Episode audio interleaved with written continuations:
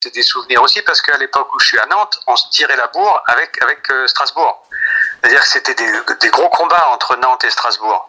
Oui. Euh, trois, trois ans ou quatre ans avant. Oui. Donc dans mon esprit à moi, Strasbourg, non, non, c'était en plus c'était un, un, un, choix. Non, non, j'étais plutôt content de, de, de, signer à Strasbourg. Et, et justement de, de, ces duels avec Nantes et, et, Oui. et Strasbourg, c'était c'était des duels âpres. Bon, c'était pas des derbies évidemment, mais c'était Ah âpre. non, non, non. Oui. Ah, c'était, c'était plus que âpre. Plus que âpre.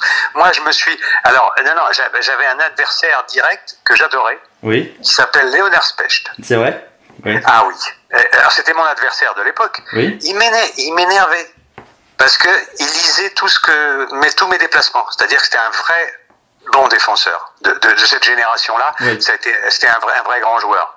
Euh, et on n'en a pas parlé énormément, mais sincèrement, jouer contre lui, c'était vraiment dur.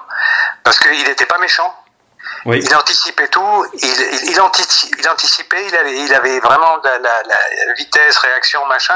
et moi, il devait lire mon jeu à l'avance, et, et il- et à chaque fois que j'ai joué contre lui, euh, c'était pas, j'étais pas bon.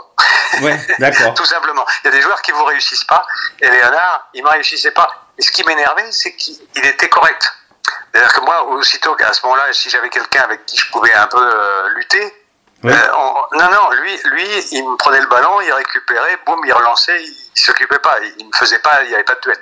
Le joueur avec qui je m'étais allumé à cette époque-là, où on avait même mis, on avait mis les mains un petit peu, c'était Domenech, qui vrai. était pourtant pas, qui était pourtant pas mon adversaire direct.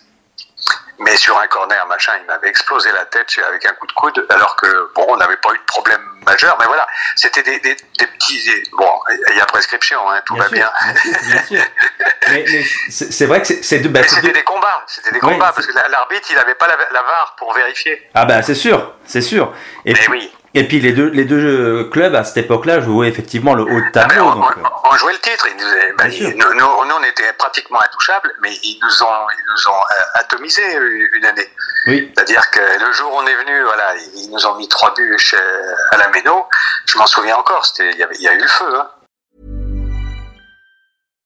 Hi, I'm Daniel, founder of Pretty Litter. Cats and cat owners deserve better than any old fashioned litter. That's why I teamed up with scientists and veterinarians to create Pretty Litter.